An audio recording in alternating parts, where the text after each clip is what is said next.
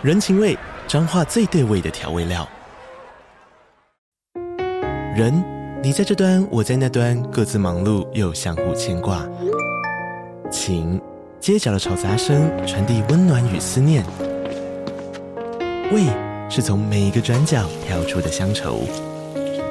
这里是彰化县政府 Pocket 节目《彰化早咖》，我是主持人内克。从彰化大小事各具特色到旅游攻略，透过轻松有趣的访谈，带着大家走进最在地的早咖。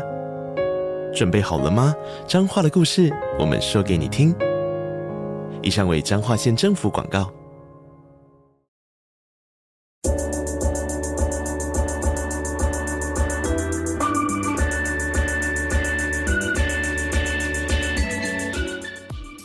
嗨大家好，欢迎收听午后女子会 Afternoon Girls Club，我是舒雨。那延续上一集的访谈呢，这一集一样只有我以及我们的大来宾伦敦蓝牌导游 Craig 来聊聊在伦敦城市中他所推荐的一些地点。在上一集呢，我们聊到了在伦敦的城市绿洲，所以如果还没有听上一集的朋友们，建议可以先去收听上集。那在这一集里面呢，我们会聊到更多跟文学、文人以及他们背后历史相关的各种逛街地图，还有非常惊喜的地点推荐。所以如果你对这些东西有兴趣的话呢，那我们就赶快开始今天的节目吧。接下来第一个我们要讲的地点，其实是一个我没有想过喜欢文学的人一定要去的地方，但是我觉得意外的应该是一个文学爱好者会疯掉的一个地点，就是西敏寺。因为我之前一直想说西敏寺的话，主要是看它的建筑，但是后来我发现它其实是有非常多呃文人的雕像在里面，对不对？在西敏寺里面有一个区域叫文人角落。哦，那它其实不是一开始设计的，而是有一个很重要的英国作家叫呃 Geoffrey Chaucer，哦，中文翻译叫乔索，嗯，他写的那个中文翻译是 The Tale of Canterbury，特伯雷故事集，对，坎特伯雷故事集，或者是我觉得他有点像是这个最早的这个旅游布洛克，他写了这个，虽然他在英国，但他写了有关蒙古、中国各地的故事，就是一群呃，这是在欧洲有这种所谓的朝圣之旅，那所以他写的就是说在朝圣之旅中各地集结的旅客分享他们生命中的故事，或者在外国听到的所见所闻，集结在这个里面。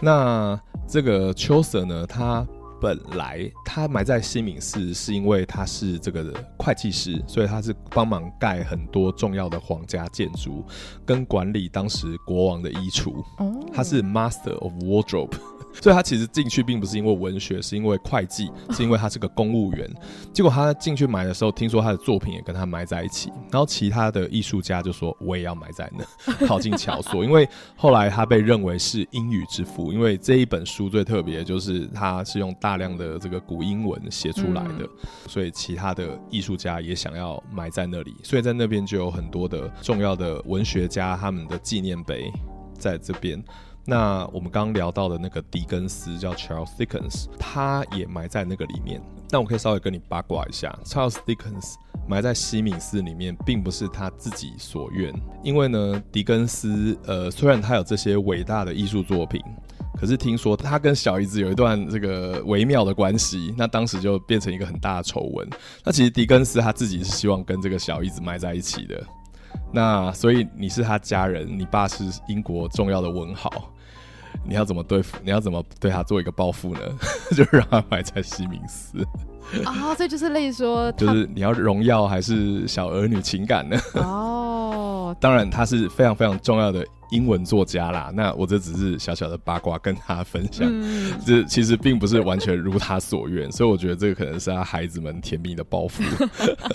始终不要让他如愿跟小姨子这样。呃，对，所以那边有一个诗人角落，那你在那边那个英国重要的文学家，并不是所有都埋在那，但是你在那边可以看到，比如说就是那个 T.S. Eliot，、嗯、就是那个美国作家写了《Wasteland》，然后还有后来变成音乐剧的那个猫的这个 T.S. Eliot，他在那边有个纪念碑，然后还有路易斯。斯卡洛就是写《爱丽丝梦游仙境》的那个 louis caro，在这个里面，你还有像是呃王尔德的纪念碑，比如说 Oscar Wilde，就是我们台湾常知道他就是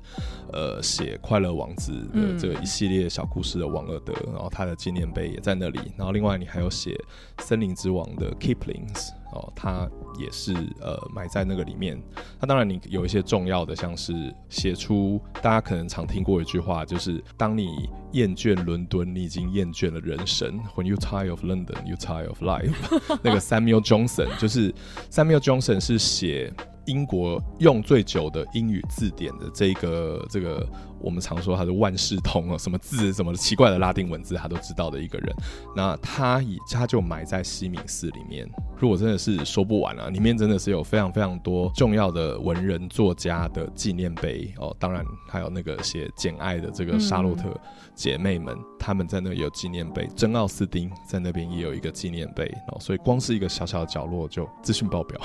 真的，而且我觉得老实说，爸妈应该会非常喜欢那边，因为其实假如说大家就是平常。在看世界名著的话，一定会至少有一两个是你喜欢的作家，像那个汤马士哈代也在那边，对不对？对，汤马士哈代也在这个里面。对对，因为我我自己本身很喜欢他的书，所以就是我非常期待接下来有机会去西敏寺，因为我记得我上一次来的时候，我就是到了门口，然后就拍一张照，想说嗯，西敏寺应该就差不多这样子了。我想要去其他我更有兴趣的地方，但殊不知，我觉得那里面应该就够我逛非常久。我我我发现一件事，就是有时候看得到是重要的。当我们看到的时候，好像我们心中的那个想象，它在物质世界里面有一个落成。嗯，就像西敏寺里面，你课本里看到的牛顿，他就埋在那里。嗯，我今天带了一批科学家、研究人员，他们就。惊讶，待在牛顿的墓前面，没办法离开。他们看到达尔文，他们就没办法离开。所以我觉得西敏寺虽然它是一个大地标，是一个大家常说的地标，我觉得在我们这个世界近代化的过程中，英语的文学、英语的科学，真的是深深的影响我们，从国小到长大哦。所以真的是，当你眼睛看到的时候，你真的会感觉哦，我心中的这个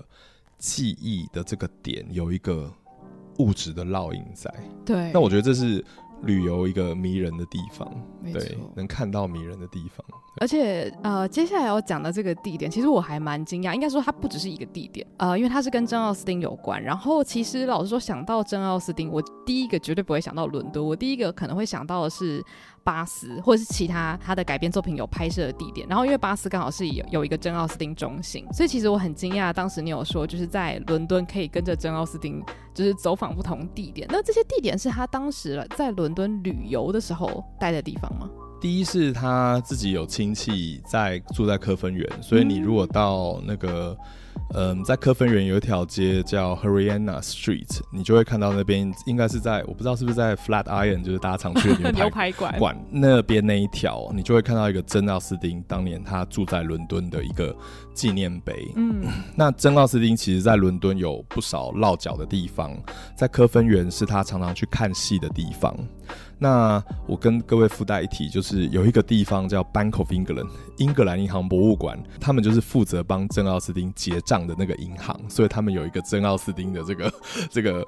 这个有点像拿到版税的一个收据，uh、就在他们这个银那个银行的收藏里面哦。所以有时候我们用文字认识一个人，但有时候我们可以用他的这个薪水单 来认识他。那我觉得是，哎，这是我从来没想过，哎，原来英格兰银行里面也有一系列这个珍奥斯汀的。那另外。珍奥斯汀的一些细节，我们可以用数字来认识一个人。另外，你如果看我们现在五磅的钞票，上面就是这个珍奥斯汀嘛，对不对？对。那另外呢，呃，在伦敦还有一个很有名的这个茶店叫做 Twining，嗯，大家可能在台湾也可以买到他们的这个茶包。那当年珍奥斯汀在伦敦的时候，他的妈妈因为当时这个 Twining 算是非常这个 upmarket，就是他是算非常时尚的一个品牌。那所以他妈妈特时候有特别叮叮咛他说：“你来伦敦，你要记得买个 Twining 回来。”那所以你如果到这个 大概在靠近 Fleet Street 哦，费特街这条街上就有唐宁的本店。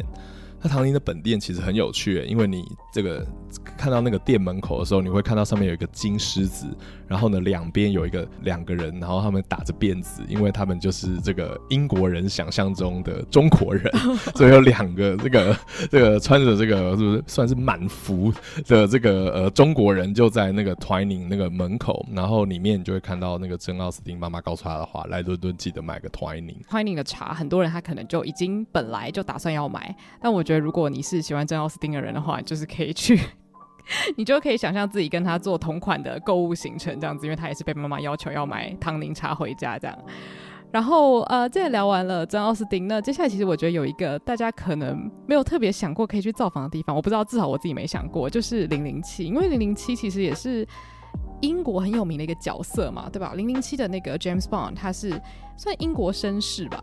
零零七这个人的这个故事的作者，他叫 Ian Fleming。那他当时也是那种有有钱人家的纨绔子弟，但他不爱念书，但他非常喜欢旅游。然后他就是因为很爱玩，所以他会很多国语言，然后又会滑雪啊，干嘛的。那听说就是当时情报局就是看上他有这么多丰富的经验，因为你看啊，因为当时的英国国民，他们他们家周遭最刺激的东西可能就只有马铃薯，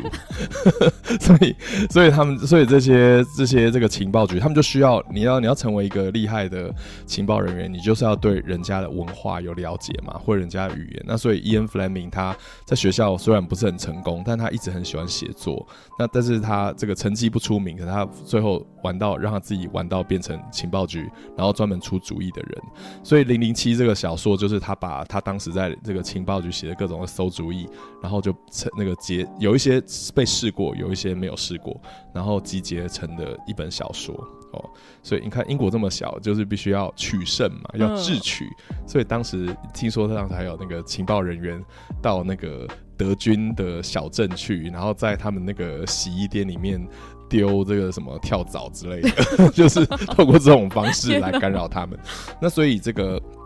呃，像比如说现在有一个音乐剧叫 Operation Mincemeat，台湾好像翻译叫什么肉馅计划哈。这个这个这个故事就是零零七出的，就是那个 Ian Fleming 出的主意，就是呢要就是英国人他们想杀进。这个从意大利杀进去，但是那时候希特勒早就在意大利放了很多很多的士兵，所以当时 enfleming 就写了一个计谋，就是我们把一个这个军官的尸体，呃，丢进西班牙的外海，但这个军官的尸体手上有一个这个这个公事包，这个公事包里面就写了一个假的这个英国情报，就是说英国要从。个希腊那边进攻进去，而不要从意大利。然后那个多疑的希特勒看到了这个，就会相信。所 以 这个是他当年出的主意。然后后来他这个二战过后，他就写出了这个零零七的小说。那这零零七的小说有几个特点，第一个就是里面是绅士，所以他必须兼具暴力，可是他有英国人的品味跟这个知识跟那个 elegance，优雅的感觉。然后第二是充满了旅行，因为你看在。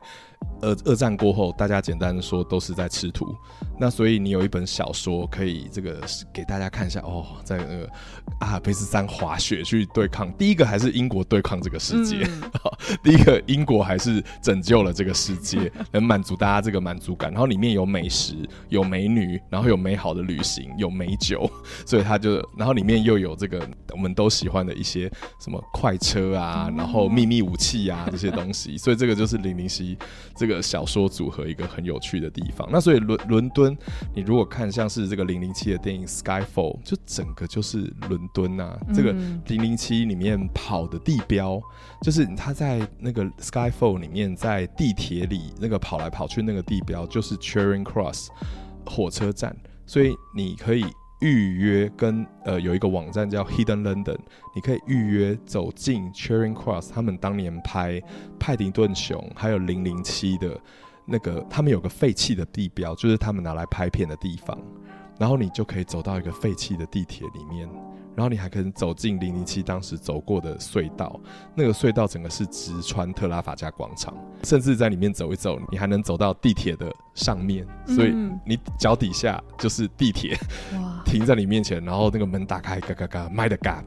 然后大家进去出来，然后你就在那个上面。就是整个是一个非常神奇的体验哦，所以零零七的地标我会说，第一个是 Charing Cross，如果有机会的话，一定要去看一下。另外哦，这个零零七在他小说里面，他有一个饮料。就是马丁尼，然后那个马丁尼还有一个特色嘛，就是 shake but not stir，就是你只能轻轻摇一下，但不能够搅拌。这是零零七的这个马丁尼。那在他小说里面，他是写零零七会去 The Duke Hotel，那这个 The Duke Hotel 就在 Green Park 附近，就是 St James 这一区。然后这个 hotel 还在，那他也为了零零七做了这一款那个零零七的马丁尼。所以你如果电影里面你看，但是你想，你知道，我知道很多人都想满足这个开零零七的车，穿零零七的这个衬衫，然后喝一口零零七可能喝过的味道，在 The Duke Hotel 你就可以有这个零零七 cocktail 的体验。但是另外还有一个很冷门的地标是在一个饭店里面，这个饭店叫 Ermine Hotel。Ermine Hotel 啊，它靠近。呃，也靠近，它靠近白金汉宫附近那个地方叫 s a m James Park 地铁站这。这个 hotel 是以前那个情报局面试未来情报局的潜在的间谍的一个饭店。所以呢，他们会在那边，然后让这个潜在的这个间谍，通常就是你路上完全认不出来的人，然后他们会在里面面试他们，然后大家会一起做一些笔试，有时候还会有这种 double double agent 之类的各种状况，oh. 大家会互相偷情报。那这些所有这个伦敦很多间间谍秘密见面的地方，就是 Ermine Hotel。所以在 Ermine Hotel 里面，你走进去，它其实是有一个小小的空间，它里面呢有展览情报局当年设计出来的各种的道具。比如说，像钱币里面藏着一个小小的镰刀，然后呢，在你这个下西洋棋，因为你以前你如果你的间谍被关进监牢里面的话，那你可以给他们玩，你你外面的人可以送一些食物跟送纸牌，呃，桌上游戏，那所以他们就把那个情报藏在那个西洋棋的那个棋盘上面，然后那个。呃，通过保安，保安要是看不出来，然后就给里面的这个情报人员。然后所以，但是我那在里面零零七里面就是有个 Q 这个角色，就是专门设计武器的人嘛。那我自己最喜欢他设计出来的武器是尿尿地图，这个地图要被尿尿后才会跑出来。那这边就有一个，就很小，就像一个小小的展览柜里面展览那个英国间谍的历史。所以我觉得竟然能够在一个 hotel 里面看到，就非常的神奇。对啊，对而且我我老实说，我刚刚已经在想说，天啊，我要不要邀请我朋友，就是假扮你知道庞德女郎，然后就是一起 cosplay，然后去喝零零七最爱的那个马丁尼，这样。我觉得这真的是一个还蛮容易达成的愿望，你就只要走进那间就是 hotel 里面，然后它就是有一个是零零七款的。它就有个零零七款的马丁尼，但我还可以推荐它旁边有一个饭店叫 Stafford。看到这 Stafford 饭店，你外面就会看到英国跟美国友好的旗子，那边有很多美国人去。当然，美国人给很多小费，是为什么这么友好？但是因为美美军在二战的时候呢，他们都是他们很多的聚落都是在 Piccadilly Circus 跟 Green Park 这一带，所以很多美军就住在这个 Stafford 饭店里。所以第一是你走进他的吧台里面，当时很多美军他们从美国回来，他们就会带他们的你知道那么橄榄球衫呐、啊，嗯、他们的什么棒球队啊，还是他们的什么篮球队的这些 T 恤啊，还是领带，然后就全部送给这个饭店。所以那个饭店的酒吧里面挂满了各种美国军队送给他们的纪念品。然后另外在这个饭店里面呢的角落有一个女间谍，她叫 Nancy Wakes。她是一个澳洲的呃澳洲的女间谍，可是她当时加入了英国情报局，然后进入了德国。那她听说就是这个非常会躲那个德国的德国的这些警探，所以她成功的逃生，完成他的任务，传了非常非常多的资讯给英国，然后成功的逃生。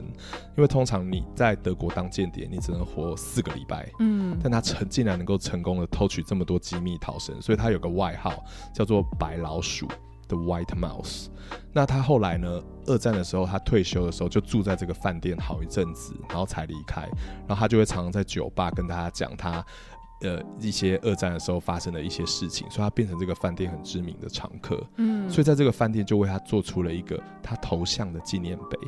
然后在这个酒吧里面有一个这个调酒，就叫白老鼠的 White Mouse。所以要是你到这个酒吧，你就跟他说我要一个 White Mouse，他就知道你知道一些东西。哦，哎、欸、天哪！我觉得他会比较这个。女性主义抬头一点，呃、因为庞庞德女郎还是有一点这个被物女性被物化的一个。庞德女郎甚至没有名字，甚至没有名字，每部电影都换一个人。对对对，这个就是一些伦敦一些间谍的地标，当然还有很多啦。嗯、但是在这边就跟大家分享这个 Ermine Hotel 的饭店，跟这个呃 Stafford 饭店，还有 Duke 饭店。然后另外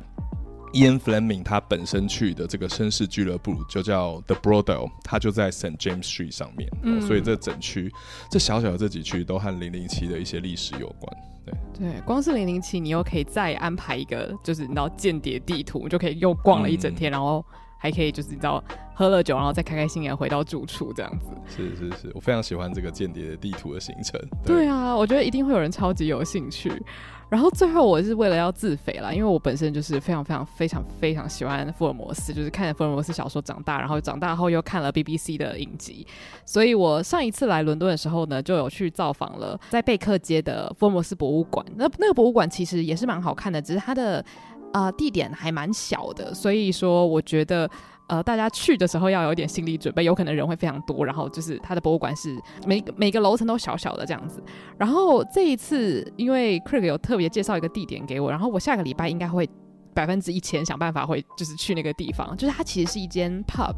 但是在里面其实你可以呃看到一个。算是蛮蛮棒的展览，对不对？就是跟福尔摩斯有关的。福尔摩斯他是英国很出名的这个侦探小说嘛。那第一这个背景的原因，就是因为英国人讲话就像。这个间谍在互相猜谜一样。嗯，你如果跟一个英国人讲话，我们非常享受那个猜猜看的感觉。我们 就是喜欢猜你在做什么，我们不喜欢知道直接答案，我们也不喜欢你问直接的提问这样子。那所以呢，这个那英国人就很喜欢，因为他们对历史地理的了解，大家都很喜欢做推理。这个 pub 叫 Sherlock Holmes，在这个 pub 它是靠近 Charing Cross 跟 Embankment 哦，这这两站之间是一个小小的 pub。呃，它楼下看起来就是一个很正常的 pub，那走进去大家。就是在喝酒啊，干嘛？然后，但是你慢慢走上那个咖啡色的木阶梯上去，你就会发现周遭都是一幅一幅这个福尔摩斯电视影集的海报。嗯，然后到楼上，你就会看到一个展示厅，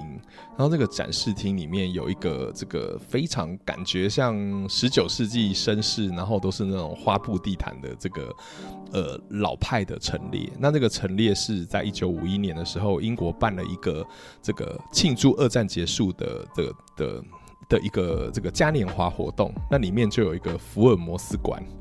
那这个福尔摩斯馆展览，这个整个展览展览完之后呢，他就到纽约循环了一圈哦，到美国巡回了一圈，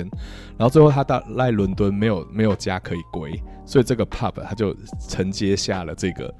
福尔摩斯馆的主题的这个这些物件，所以里面你会看到人偶，你会看到福尔摩斯他家里十九世纪人想象的样貌，那就放在这个 pub 的楼上，这就是一面窗，但是你可以看到这个一九五一年这个博览会中福尔摩斯的陈列，我觉得就是一个非常怪诞的体验，然后再次证明就是英国人无论如何都想给你一些惊喜，然后试图保留他们的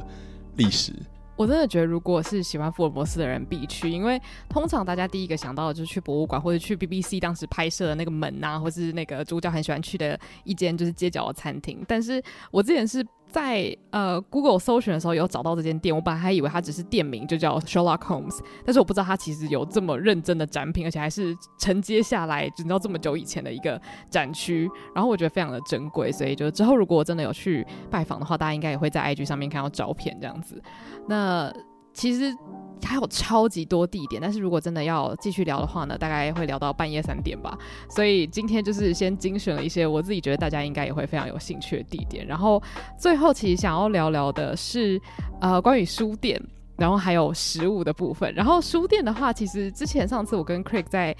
伦敦逛的时候，就有去到一间叫做 Don't Books。然后我在伦敦生活很久的朋友有跟我讲说，自从我跟他说 Don't Books 存在的这件事情之后，他说他走在路上每一天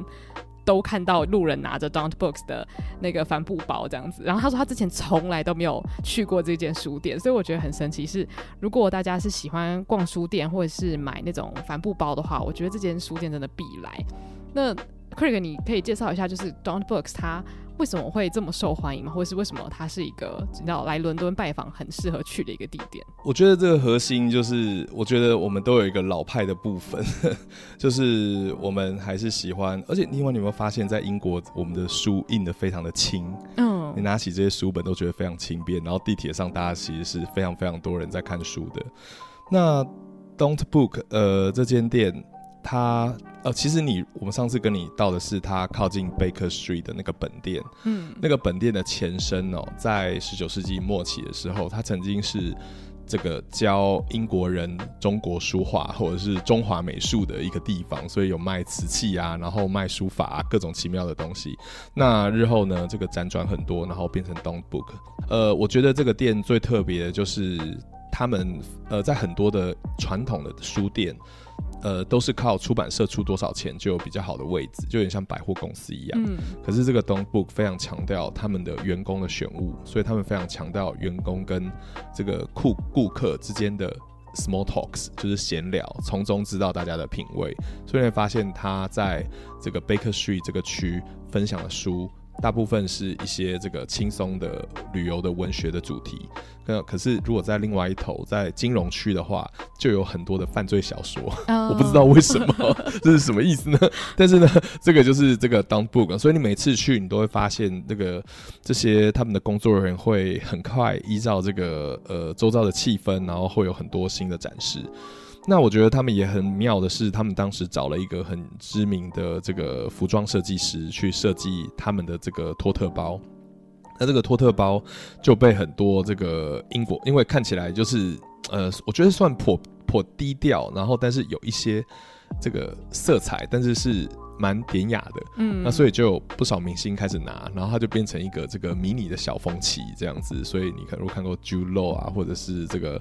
呃演福尔摩斯的那个 Com 呃 Cumberbatch 啊，嗯、这些，然后还有很多这个演员，什么 Sienna Miller 啊，他们这些人去喝喝小咖啡的时候，都会拿着一个这个简单的这个书店包包，好像一是要证明他们是有看书的人。然后，然后呢，二是我自己觉得他设计的蛮好的啦，所以我有时候会开玩笑说，我常觉得是。这个托特包救起了这个书店，这样子。哦、对对对。那丹特现在呃，他这个人本身还在，然后他是很多书店的顾问，这样子，嗯、所以我们常说他是全世界最会卖书的男人。那因为我本身是导游嘛，所以我自己常去的 bookshop 是在靠近科芬园有一间叫这个呃 Stanford 的一个书店，然后它是一个很大专门做旅游书的一个书店。那它以前很高哦，好几层楼高，就在科芬园那里。那因为现在这个这个书店就开始转型，所以它就变成这个世界书店外包小小的咖啡厅。那所以，然后它还卖很多有关地图，然后还有世界不同文化的海报。嗯、所以呢，呃，如果所以我觉得他们现在的书店也越变越多元。那我觉得在那边有最多有关伦敦还有伦敦特殊景点的书都在那里。所以它是这个，如果各位喜欢旅游。然后像我有个朋友，意外的非常喜欢收集地图，然后他在那个店里就在 Stanford 的这个这个书店里面就非常非常的开心这样子。那其中呃，我以前的学校，我以前是在伦敦的中央圣马丁念书，那我的这个我的学校就在 Tottenham Court 这，那。但是我的学校后来搬到 Kings Cross，所以现在变成就是 Voice 这一个书店。那它也算是，我觉得它有点像是那种成，因为像成，嗯，不能说是成品等级，但它就是比较有特色，SOHO 一个很老牌的一个书店。那我觉得在 Voice 就是。更有一种文人跟音乐气质，因为他原本是靠，因为这个地方是 SOHO，所以他常常卖音乐书出名。嗯、那你进去，他当然有很多的音乐书，然后还有世界各地的文学出名。那我们刚刚讲到一些这个都市绿洲嘛，我个人觉得他那个新开的那个咖啡厅在楼上，这个非常非常安静的一个地方。所以你如果在 SOHO 觉得累，需要一个地方看植物喝咖啡，我也觉得 Foyce 书店非常棒。那我自己当年是在雕刻组，是在他的 basement 一楼。那我去年去的时候，我发现我当年坐的这个座位，它被他们分类为伦敦区，哦，所以在那边就有很多这个伦敦的地标，还有这个地图的书。所以我好像觉得啊，这个就像我的命运的一个缩影一样，从艺术系的学生，然后变成一个伦敦的导游。所以在那天给我一个非常奇妙的想法。嗯，另外在 SOHO 我也推荐，如果大家喜欢哈利波特或插图的话，大家可以考虑去 Water Street，就是有一间书店叫 House of 呃 Minalima。那他是呃一群这个插图家的呃插图家的团体创造而成。那他们就很努力的做各种，不论是这种 pop up 或者这种 pop up 就是会打开会变成三 D，然后或者是精致插图、精致印刷的书店。那他们让那因为他们帮哈利波特做一个这个新的版本的插图诠释。那所以呢，现在这个书店里整个主题就是充满了那个哈利波特那种中世纪的颜色，你会看到那种金黑绿，然后甚至你如果看它有一个，甚至有一个老的火炉，然后火炉里面还有跑出各种的那个报纸，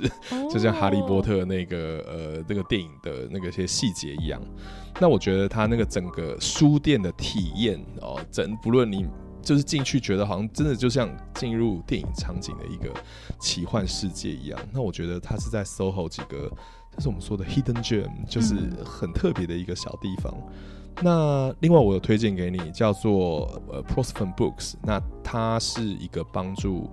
女性呃在十九世纪末二十世纪初帮助很多女性作家出版他们书本的这个出版社。那不知道你在巴斯你去过，你感觉怎么样？原本它是在 Bloomsbury，原本它就是在我刚刚说的 Landcuba Street。嗯，哦，那我觉得它就是做的非常的用心，所以但但是后来疫情后它搬到巴斯，那到巴斯的时候看到觉得如何？我觉得呃，第一个是它地点非常棒，因为它离珍奥斯汀中心不远，就是你稍微走一下就到了。我那时候好像就是因为我预约的时间还没到，我就想说，哎、那我就到处晃晃。结果我就看了一下 Google 地图，就很惊讶发现，哦，那间书店就在附近。然后那间书店，我觉得大家就是一眼就可以找到它，因为它的整个店面，然后还有它出版的所有书，都都有一个非常统一的风格，就是有点。淡蓝绿色系这样子，所以他的每一本书就是你一看就知道是他们自己出版的这样。然后他选的作者都是女性，而且有非常多都是我完全不认识的。然后所以他们都很贴心，都会在每一本书下面就是贴一个小小的小标签，然后讲说，呃，他这本小说可能是在讲一个，比如说二十世纪的女生，然后去做了一个什么事情，或是这个小说在讲一个然后家庭发生什么样的事情，他都会稍微简介一下。然后甚至我记得好像有看到是说什么哪个国家的什么被誉。誉为某个国家的真奥斯汀什么之类的，反正他们就是会帮你简单介绍，然后你就有点像是呃透过买书然后来认识新的作家。那如果你本身就是很关注女女性作家的话，去到那间书店应该会疯掉。虽然它是一个小小的地方，但它也有卖很多呃除了书以外的书签周边，然后甚至是马克杯啊什么的。所以我就觉得那是一个去巴斯必逛的景点，这样。嗯嗯嗯，听我觉得好像去了多了一个巴去巴斯。呃，待久一点的理由，因为巴斯本来就很好逛，对。但是我觉得，因为这些书店，因为这些伦敦也开始变贵，所以有很多这种特殊的书店、独立书店开始往外搬。那我觉得这是很棒的地方，它就在真奥斯汀周遭，多好的一个位置，这样子。对。嗯，而且我觉得，其实老实说，你如果本身。没有打算要买书，这些书店还是值得一逛。首先，像第一个，我觉得 Don Books 它非常聪明，就是你不买书，你可能会想买包包，所以你就是走进去，你还是会很快乐，可能买一些东西。然后再来，我觉得逛书店本身是求一个体验啦，就是因为它很多建筑都非常漂亮，然后所以像呃 Craig 推荐的很多，我都先把它存在我的 Google 地图。然后有的时候我散步累了，我一打开发现哦，附近就有一间，我就走进去晃一晃。像那个 Stanford Bookshop，它。真的很多地图，我记得我第一次去的时候，我吓到，因为我想说，哎，怎么这些书都就是都是同一个风格？后来我仔细一看，才发现，哦，他们不是书，就全部都是。呃，地图或是介绍某一个地区的专书，所以我觉得它特别适合你喜欢到处去旅游的人，或甚至是就可以参考他们书店的那种，你知道，为了当地地区选书，你就可以顺便认识一些新的作品，这样。嗯。嗯。嗯，对。我觉得它是一个地区里面，就是有在那个里面有什么《哈利波特》伦敦的指南，福尔摩斯伦敦的指南，披头士伦敦的指南，有这么细层的这些书啊，还有介绍都在这个书店里面。嗯，我觉得是蛮特别的。因为你有没有发现，英国书店有笑话区？我我不知道有笑话区。Humor 区，我觉得 Humor 区的书真的是，我觉得非常有这个有惊喜。所以你既不论你去什么 Waterstone 啊，还是 Foy 这些大的书店，你要留意 Humor 这一区。然后我真的觉得哇，好棒哦！那你打开 Humor 区有像什么书？它里面有一本书教你。五十种如何削铅笔的方法，就是谁需要这种书？可是就是会看了非常非常的好奇。嗯，就是有一些这些怪诞的，然后但是好笑的书，然后最或者是女王这辈子讲的一些笑话。The Wicked Wit of Queens Elizabeth II，或者是一些这个名人有时候说溜嘴的一些名言，菲利普亲王当年说溜嘴的这个图鉴，就它有一个幽默区。那我觉得他真的是反射英国人一个这个独特的特色，这样。然后在幽默区里面有好多的书，就是在比如说讥笑英国人的奇怪啊，然后就是各种幽默感。我我真的觉得这个幽默感是需要被书店去放大的一个东西，所以我觉得就是大力推荐给旅客，如果语言 OK 的话，欢迎来体验我们的幽默区，因为我觉得这是在我在台湾去过一些书店，我觉得这是我们缺少的，我们太想要成功了，我们都没有细看。生命中的有时候失败才是人生，只是看你用什么角度来看它，你能不能笑看它。我们需要一个幽默区，哇，好，那最后我觉得就还是要用一个非常，我觉得台湾人的方式结尾，就是你知道很多人，我相信你有很非常多的客人来这边，就是想要吃美食。虽然来英国，我觉得真的能吃的东西多到一个爆炸，但如果说他想要体验很。阔朗阔道地英国的食物的话，你觉得他应该要从什么东西下手呢？好，第一个是这个文化底蕴，就是在这个我我我基本上我有个理论叫做三明治理论，嗯，意思就是说吃中午吃三明治的国家，他们都没有美食，不比较没有美食文化。但是他们的科学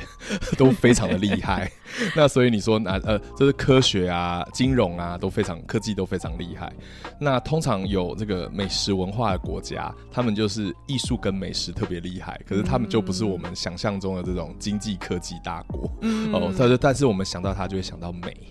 比如说，所以哪些国家中午吃三明治？就是英国、瑞士、什么比利、呃、比利时、荷兰、德国，甚至北欧的一些国家，就是中午就是吃冷三明治。那英国就是其中一部分，因为他们相信这个好吃或太注重吃是贪婪的一个行为。这样，那所以呢，我们某个程度上，我们的食物就是在这个这个宗教改革后，我们就没有美食了。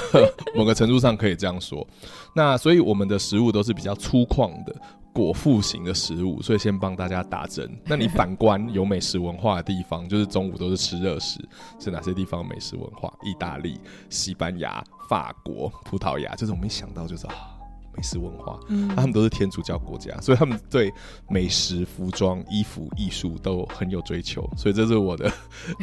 我觉得非常准的三明治理论。那所以建立在这个基础下，这个英国的东西大部分就是果腹，甚至我们的那个国民国民美食。就是这个炸鱼薯条，那所以我这边想要跟大家分享，就是如何去欣赏着吃它们，他 们都是他们都是劳工阶级或者是果腹的食物，因为炸鱼薯条它甚至还是外来食物，因为它是外来，可能是外来的犹太人或移民，当时为了快速的让大家能吃饭，就直接把我们周五用的鱼拿去炸，嗯，然后又搭配一堆马铃薯，然后呢用报纸包着，就是这个炸鱼薯条可以吃，那他当时就是可以。大量的让劳工阶级能够快速的果腹。那我们现在的炸鱼薯条，就是如果说你到一间呃这个比较上道的炸鱼薯条店的话，我会推荐你，如果吃炸鱼薯条的话，他们有咖喱酱的话，那代表他们是比较。这个对于味道比较有追求的店，嗯，就是我们这里有一些人在薯条上，除了是加那个白醋以外，有时候我们会加咖喱酱，所以我会推荐大家也试试看咖喱酱搭配这个薯条的吃法。那当然，你去越好的越好的炸鱼薯条店，它虽然价格会高一点，但你既然都吃这一次，你就吃好一点，好 吗？对对。那另外还有什么？嗯，但你如果回归到最原始、最原始，我们以前英国最早是吃生蚝。很多人是吃生蚝，还是人类第一次 这个人不知道人到底是怎么样撬开了这个食物，能够追溯到几万年吃生蚝的历史。那我在吃生蚝呢，在像是大家常去的一些巴罗市集里面，就有几个非常有名的生蚝摊。那我这边推荐大家吃生蚝的方法是什么？这是我有个朋友，他叫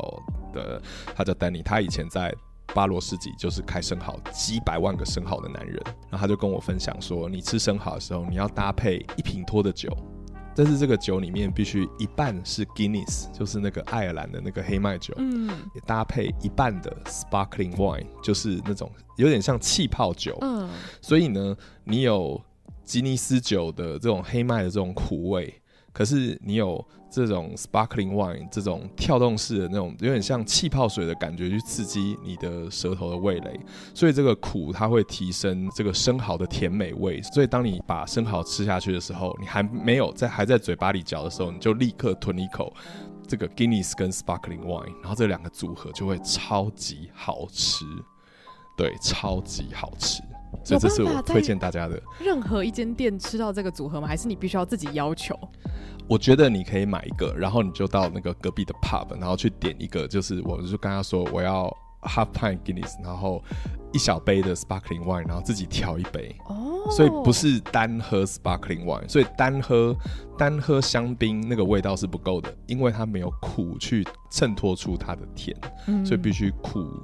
跟 sparkling wine 和加在一起，就会有完美的效果。所以这是我们这种尝试的人在这边跟各位分享看看，大家可以实验看看，非常非常，这是让如何让这个平服务时，因为一般的英国人就是几几几滴滴柠檬而已。那所以这是跟各位分享一些这个有趣的吃法。对，也是一种方法。那另外，大家很多人来会喜欢吃这个什么 Sunday roast，就 Sunday roast，就是传统上它是因为英国在周末都要去教堂嘛，那所以传闻以前国王呢去教堂的时候，他的厨子就会把肉架在他的烤炉上转转转转转，然后国王回来的时候就有一块这个牛肉可以吃。那牛肉是特别的，你会发现在英国有很多的牛肉，其中的原因就是通常都只有大的帝国才有牛肉。因为牛肉是一个很耗地力的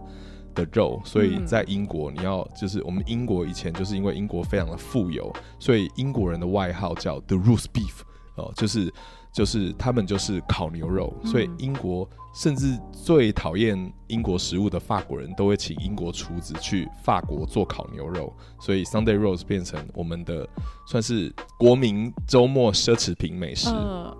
那我可能推荐大家去一些质感比较好的餐厅。我个人蛮推荐，蛮喜欢 Borough Market 有一间餐厅叫 The Roast，我觉得它的气氛呃非常明亮，然后嗯、它的前菜呃都是 Borough Market 的市集，然后里面的食材非常新鲜，然后非常的季节性非常的鲜明。然后也很有英国色彩，然后它的 Sunday Roast 不用说，然后它还有 Beef Wellington 可以点，所以我觉得它的 Yorkshire Pudding，Yorkshire Pudding 其实是一块这个面包，那这个面包就是传统上会呃有点像松饼一样吧，你就做出一个这个 paste，然后你就把它滴在这个模具里，然后就在热烫的时候进去烤箱，然后拿出来就是一个膨胀的，我们叫约克约克夏布丁。然后它就是拿来沾这个 Sunday roast 的这个肉汁来一起吃的。那我觉得它做的非常非常好，嗯、所以我在这边可能推荐大家可能考虑，如果说这次那么一次，你就去 roast 吧。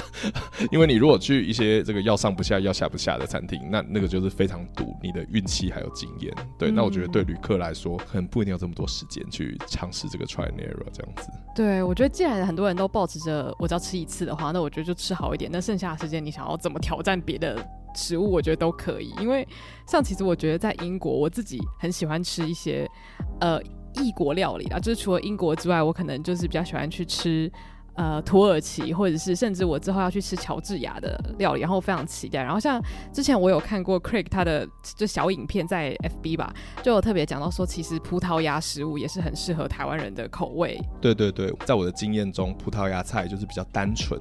没有这么多。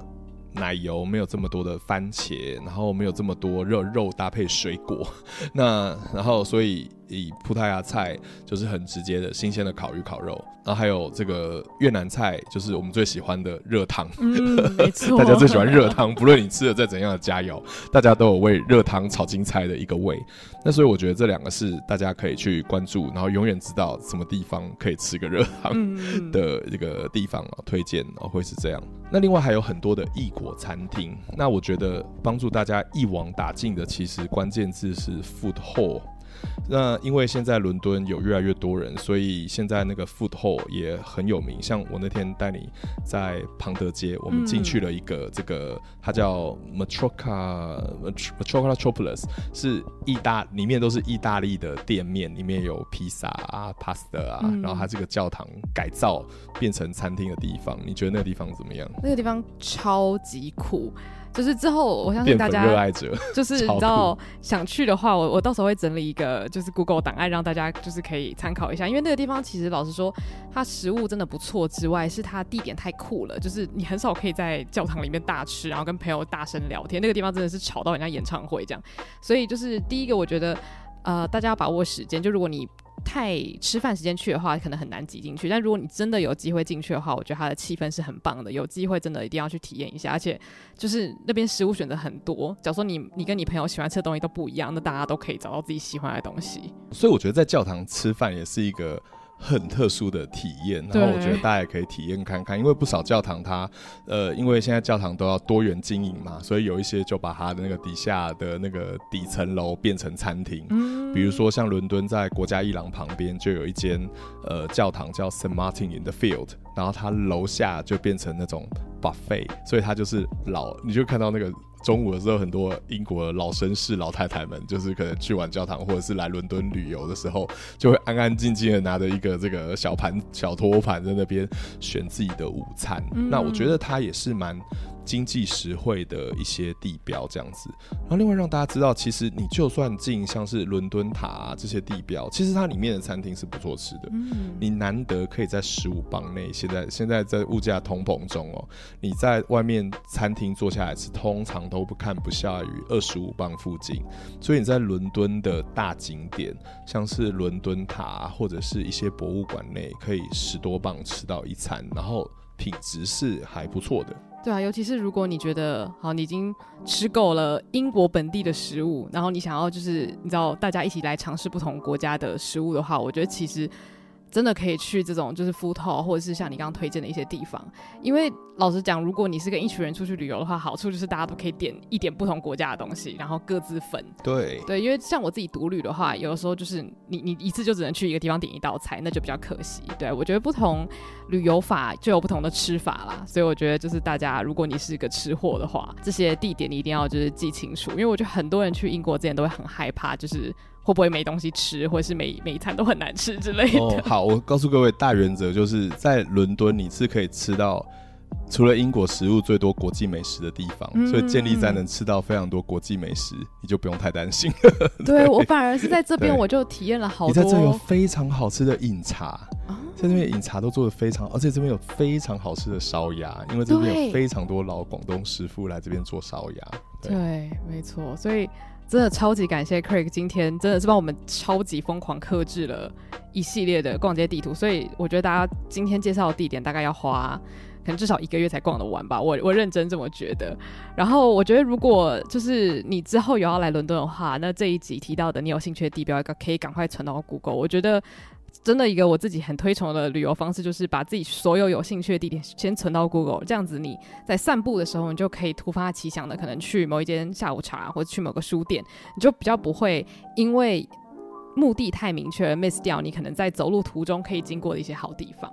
那最后呢，我也想请 Craig 跟大家讲一下，就是如果我们要找到你的话，要去哪些地方比较好呢？所以我的账号是一起逛艺术的艺一起逛，你可以在 IG、脸书、YouTube。呃，各个平台都能找到。然后在我的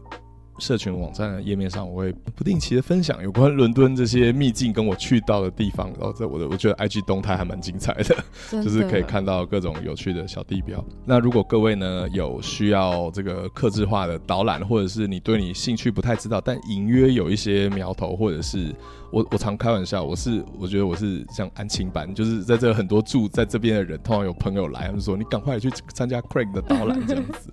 那如果说有这样的需求，或者是有朋友第一次来，或者是第二次来、第三次来，然后需要依照兴趣去克制出一个你们喜欢的行程的话，那都可以欢迎透过这个社群网站来联络我。对。嗯真的，我觉得大家听完第一件事情，先去 follow Craig 的 IG，他 IG 真的超精彩。然后他有很多小短片，像之前我还没有去伦敦之前，我就有看一些小短片，就是可能会介绍说什么。呃，伦敦人平常会去的园艺市集啊，或者是我上次之前也看到，就是你去吃一个葡萄牙的餐厅什么的，就是你就算还没有决定要去，我觉得光是看他到处去造访，我觉得就是一种代理满足啦。然后你也可以大概知道说，啊、哦，原来伦敦人可能都会做这些什么样的事情，所以就是大家可以直接先锁定他的社群。然后今天真的是非常非常感谢 Craig 来我们节目，平常我都是在。那个解锁地球大厅里跟上节访谈，没想到今天直接把你请来我们节目，非常的荣幸。我觉得今天是史诗级的访谈，真的，